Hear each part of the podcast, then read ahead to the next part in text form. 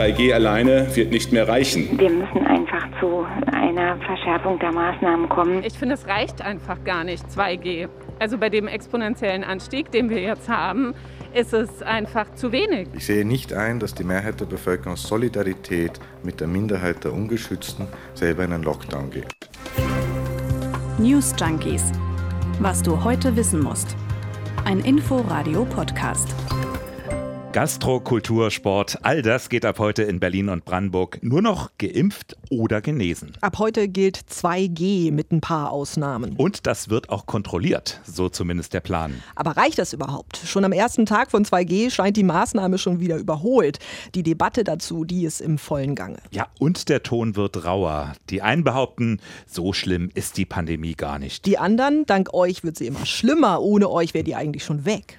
Viele haben in dieser Welle jetzt erstmals das Gefühl, es gibt so etwas wie einen Schuldigen. Also zur Angst kommt auch noch Wut. Die Corona-Inzidenz in Deutschland klettert derweil erstmals auf über 300. Und die Ampelparteien haben sich heute für eine berufsbezogene Impfpflicht ausgesprochen. Die News Junkies am 15. November mit Martin Spiller und Lena Petersen. Es gilt 2G ab heute in Berlin und Brandenburg. Hast du das heute beim Kaffee oder Essen holen schon irgendwie gemerkt? Kaffee oder Essen holen, für sowas habe ich gar keine Zeit gehabt. Wie ist bei dir? Ähm, ich habe es auch noch nicht gemerkt. Äh, in der S-Bahn, ÖPNV gilt ja kein 2G, hm. von daher. Wo ich es aber gemerkt habe, ist die Philharmonie. Da habe ich nämlich Tickets für ein Konzert am Freitag und da kam heute die Mail: Achtung, neue Regelung. Ohne 2G geht's nicht. Das hat heute Morgen im Inforadio auch die Berliner SPD-Vorsitzende Franziska Giffey gesagt. Wir müssen einfach zu ähm, einer Verschärfung der Maßnahmen kommen, weil wir eine Lage mit einer über 300er Inzidenz in Berlin haben, die absolut ernst zu nehmen ist, die sehr schnell ansteigt. Und es geht jetzt einfach darum, weitere Einschränkungen ein Stück weit zu verhindern, dadurch, dass wir vernünftig sind mehr oder weniger in allen Innenräumen des öffentlichen Lebens hm. kommen nur noch Menschen rein, die geimpft sind oder die Corona schon überstanden haben. Lass uns das noch mal so ein bisschen aufdröseln. Genau, also 2G gibt es in den Innenräumen der Gastronomie, in Kultureinrichtungen wie Clubs, Theater, Opernhäuser, Bustouren und Ausflugsfahrten. Kleiner Unterschied dabei, in Berlin kommen nur noch Geimpfte und Genesene in Museen.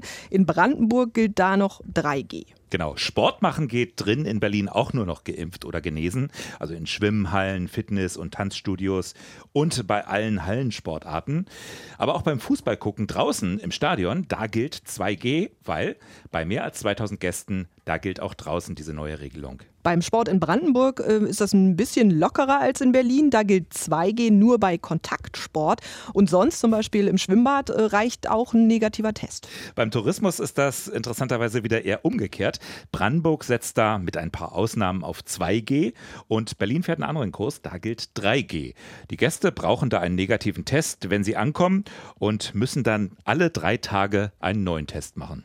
Und bei den äh, körpernahen Dienstleistungen, wir kennen sie inzwischen, sprich Friseur, Kosmetikstudio, da ist es auch wieder andersrum. Da ist Berlin strenger, da gilt 2G und in Brandenburg 3G. Also ihr merkt schon, das Maßnahmenwirrwarr, das ist ein bisschen zurück, anstatt dass jetzt einfach überall das Gleiche gilt. Ich meine, auch die Inzidenzen sind ja nicht so weit auseinander zwischen Berlin und Brandenburg. Und wieso überhaupt so spät? Brandenburgs Ministerpräsident Dietmar Woidke von der SPD. Wenn Sie solche freiheitsbeschränkenden Maßnahmen beschließen, brauchen Sie eine gute rechtliche, juristische Begründung äh, dafür. Und diese juristische Begründung kann nur sein, die Belastung, gegebenenfalls Überlastung des Gesundheitssystems. Die müssen Sie denn im Verwaltungsgerichtsverfahren einzeln nachweisen können. Und deswegen äh, wäre es vor vier Wochen in dieser Art und Weise nicht möglich gewesen, solche Entscheidungen zu treffen. Also damit ist dieser Präventionsgedanke natürlich komplett futsch. Also wenn die Feuerwehr immer erst kommen darf, wenn das Dach schon fast abgebrannt ist. Also ab heute läuft der Versuch, die Pandemie mit 2G zu löschen. Dafür muss 2G aber erstmal funktionieren. Dafür braucht es wiederum Kontrollen. Der RBB hat mit Patrick Larscheid gesprochen.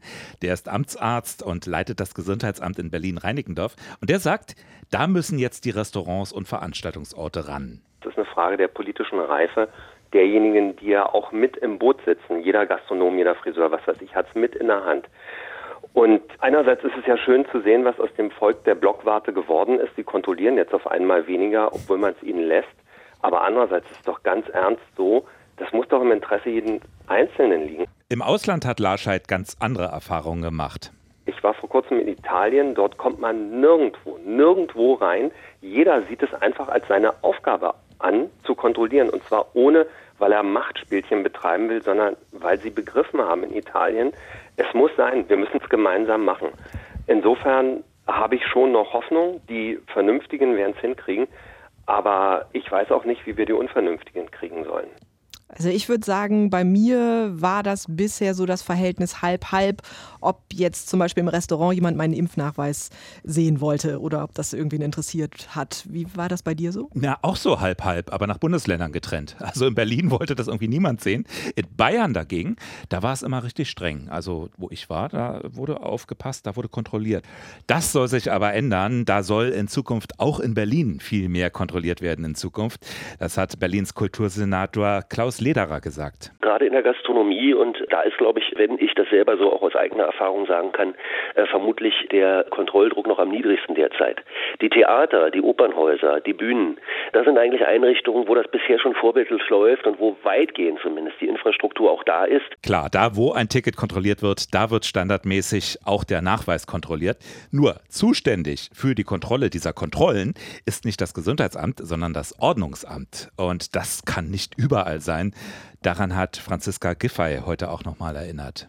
Natürlich eine flächendeckende tägliche Kontrolle durch Polizei oder durch Ordnungsämter wird nicht möglich sein. Aber trotzdem ist es wichtig, dass die Stichprobenkontrollen, soweit es irgend geht, verschärft werden und dass jeder einzelne von uns in seinem persönlichen Verhalten, aber auch wenn eben äh, Verantwortung für einen Betrieb, an dem viele Menschen zusammenkommen, da ist, dann selber auch darauf achten, dass diese Regeln eingehalten werden. Das ist jetzt ein Appell an uns alle, um Schlimmeres zu verhindern. Also Schlimmeres muss verhindert werden, sagt sie. Denn auch wenn die Inzidenz schon bei über 300 liegt bundesweit, in Berlin knapp drüber, in Brandenburg schon bei 376, dann äh, hat die Lage ja auch Potenzial, noch weiter zu eskalieren. Hm. Der Kultursenator sagt deshalb auch, wir dürfen uns nicht in falscher Sicherheit wiegen. Aber kann jetzt auch mal sagen, für unsere Theater, für unsere Opernhäuser, die verfügen über gute Belüftungsanlagen. Und wenn wir irgendwann äh, tatsächlich auch dahin kommen zu sagen, man hat sich auch noch vorher getestet, das ist dann schon eine sehr, sehr hohe Sicherheit. Der Druck, dass 2G kommt, der hat ja in der vergangenen Woche anscheinend schon was bewirkt. Nicht nur, dass sich viele Menschen geboostert haben, wie das jetzt heißt, es gab auch wieder mehr Erstimpfungen. Im Moment äh, gibt es zum Beispiel Impfbusse oder so Mini-Impfstationen in den Berliner Malls. Da hat eine Kollegin von uns auch Erstgeimpfte getroffen. The most important reason it was that people who I am living here right now and also to follow the rules somehow, you know? Der Hauptgrund für sie, sich impfen zu lassen, sei die Rücksicht auf ihre Gastfamilie, erklärt Diana. Und als Besucherin wolle sie wenigstens irgendwie den Regeln in Deutschland folgen. Ich habe eine Weile gezögert, mich impfen zu lassen, weil ich gestillt habe oder immer noch stille und ähm, habe deswegen lange abgewartet, wie sicher es ist, sich impfen zu lassen. Und jetzt ist ein Punkt, wo ich Zeit habe und nicht darauf achten muss, dass ich bei der Arbeit ausfalle und deswegen kann ich mich jetzt impfen. Das ist die Frage, ob die Impfbereitschaft oder vielleicht besser die Impfverantwortung der Menschen, ob die jetzt wirklich so sehr steigt, dass das einen Effekt hat. Ja, gut, äh, dass du jetzt nichts von Winterfesten machen gesagt hast, weil das kann ich echt jetzt schon nicht mehr hören. So wie unser zukünftiger Kanzler. Wir sprechen hier ja auch die ganze Zeit über Berlin und Brandenburg, aber es muss ja eigentlich bundesweit was passieren. 3G reicht ganz offensichtlich jetzt wirklich nicht mehr. Das sagt auch noch Bundesgesundheitsminister Spahn von der CDU. Wenn wir die aktuelle Dynamik der Pandemie wirklich brechen wollen, müssen wir entschlossener handeln. Und dazu gehört eben auch das Testen bei dieser hohen Inzidenz, wo auch die Geimpften und Genesenen Teil der Infektionsentwicklung in Deutschland sind. Das geht dann eben auch durch Testen bei Geimpften und Genesenen für Konzerte und Kultur, also für öffentliche Veranstaltungen. Da also würden dann auch Geimpfte und Genesene nur Zugang bekommen, wenn sie zusätzlich einen aktuellen negativen Corona-Test vorweisen könnten. Was aber eine Herausforderung ist, sagt Amtsarzt Patrick Larscheid. Aber dann ein richtiges Plus, also nicht ein verhältnismäßig schlechter Antigen-Schnelltest, sondern wenn dann eine PCR sein. Wenn wir aber so weit sind, dann schränken wir im Grunde genommen aus praktischen Gründen alles so sehr ein, dass bestimmte Dinge fast gar nicht mehr denkbar sind und dann schließen sich Sachen von alleine gibt aber trotzdem viel Zustimmung. Der Deutsche Kulturrat ist für 2G+, aber auch die künftige Bundesregierung zum Beispiel, die Ampel, die plant das jetzt. Ja, das Problem ist natürlich, lange wurde für das Impfen ja auch damit geworben, dass man auch keine Tests mehr braucht. Ne? Ja. Für die Menschen, äh, denen das jetzt der wichtigste Punkt ist, der würde dann eben wegfallen. Also ein Vorteil der Impfung wäre dann dahin, umso schwieriger die Leute zu überzeugen.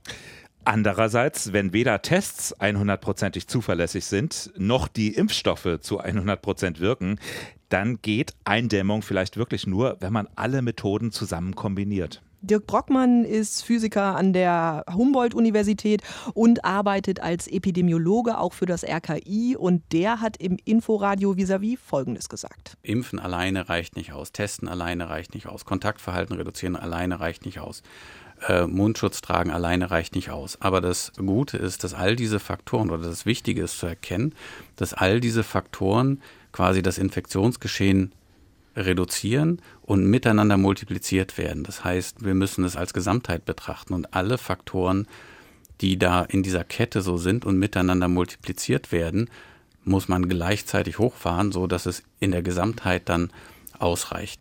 Also sozusagen die Bazooka rausholen, so heißt das doch jetzt. Zeit abzuwarten ist dem auch nicht mehr. Vielleicht reicht das alles ohnehin noch nicht. Lothar Wieler. In dieser Stufe 2 reicht 2G alleine nicht mehr aus, um das Infektionsgeschehen einzudämmen.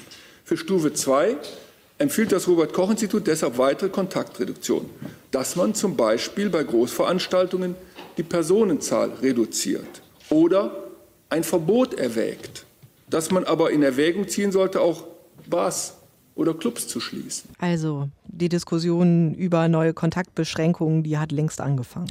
Ja, wir haben bislang hauptsächlich ja über den Zugang zu bestimmten Bereichen, zu bestimmten Orten, zum Beispiel zu Veranstaltungsräumen gesprochen.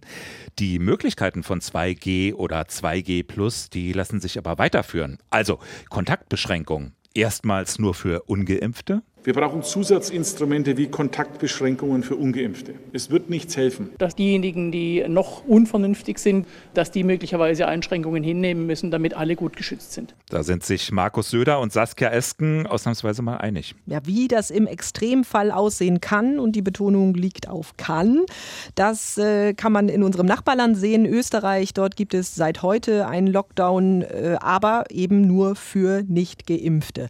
Bundeskanzler Alexander Schallenberg hat sich gestern vor die Presse gestellt.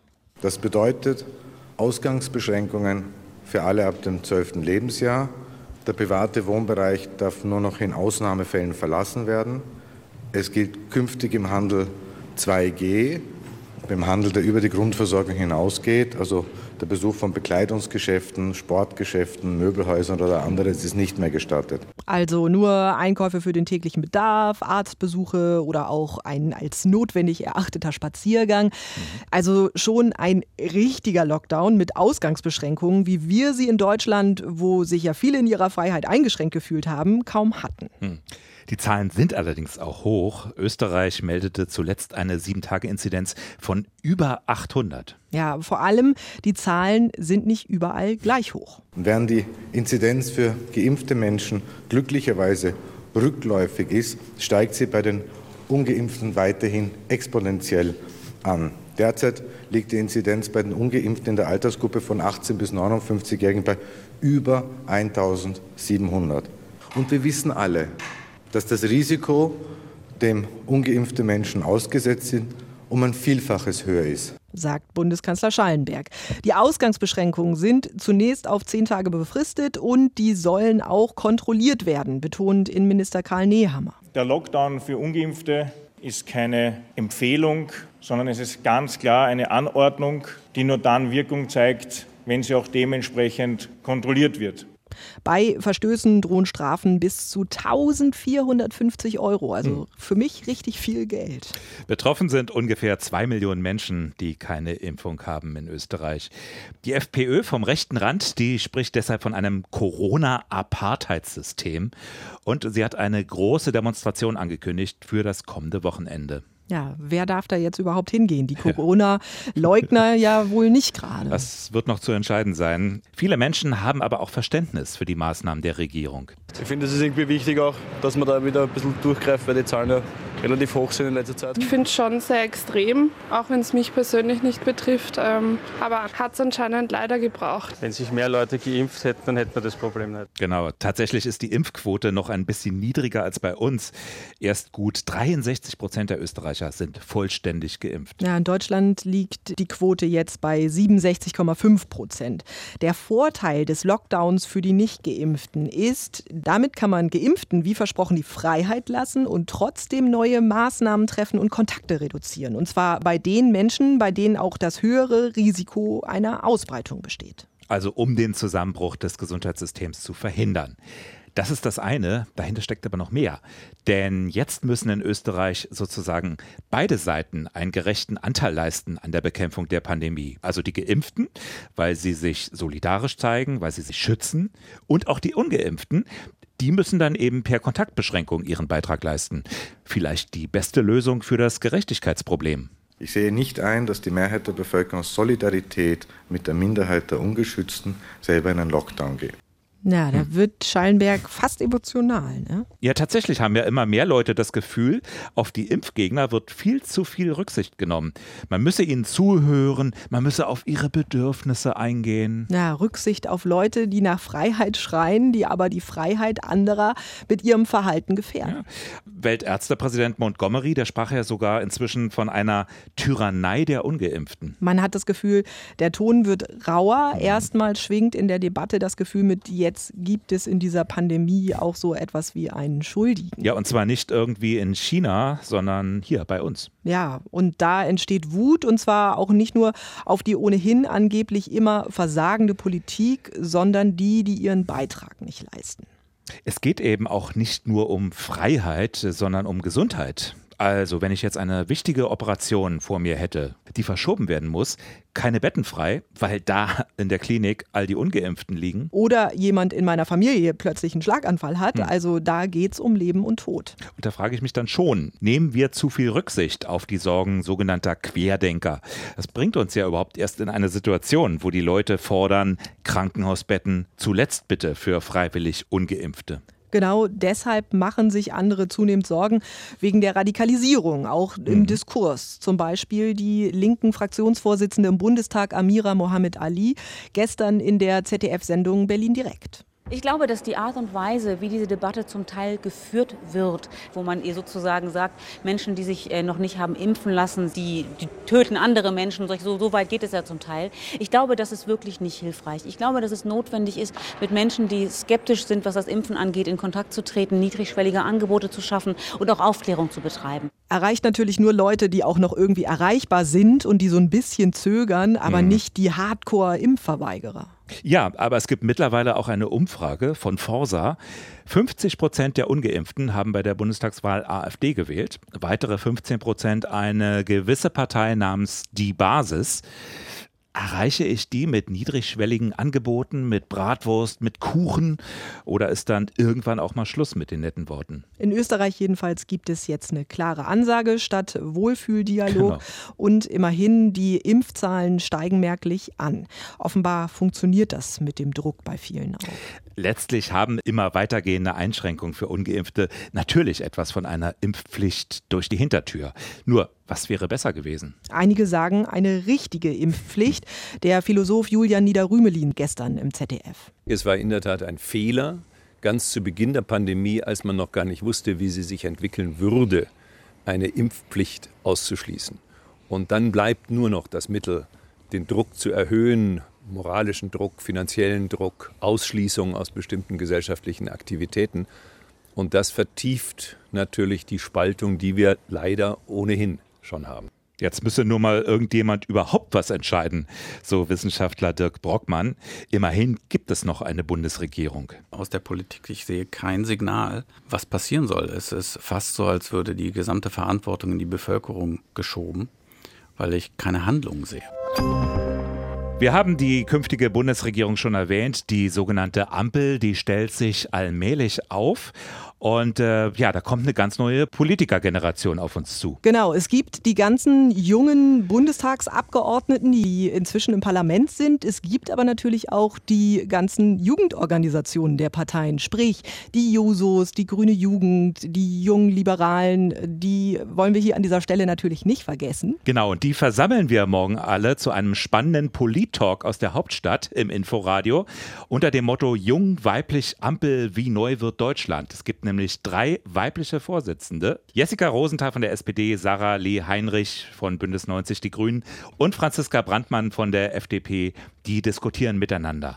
Und zwar tun sie das morgen am 16. November ab 12.30 Uhr könnt ihr einschalten im Livestream oder natürlich ab 19 Uhr auch im Inforadio zu hören, die Debatte. Genau, aber morgen 12.30 Uhr live, eventuell auch zu gucken. Polit-Talk aus der Hauptstadt, eine Kooperation von Inforadio mit der Süddeutschen Zeitung, unterstützt von der Bertelsmann Stiftung. Das war's für heute von uns. Genau, wir, das sind Martin Spiller und Lena Petersen, die News Junkies. Wir wünschen euch noch einen schönen Feierabend und hören uns hoffentlich morgen wieder. Macht's gut, bis dann. Tschüss. News Junkies. Was du heute wissen musst. Ein Podcast von Inforadio. Wir lieben das Warum.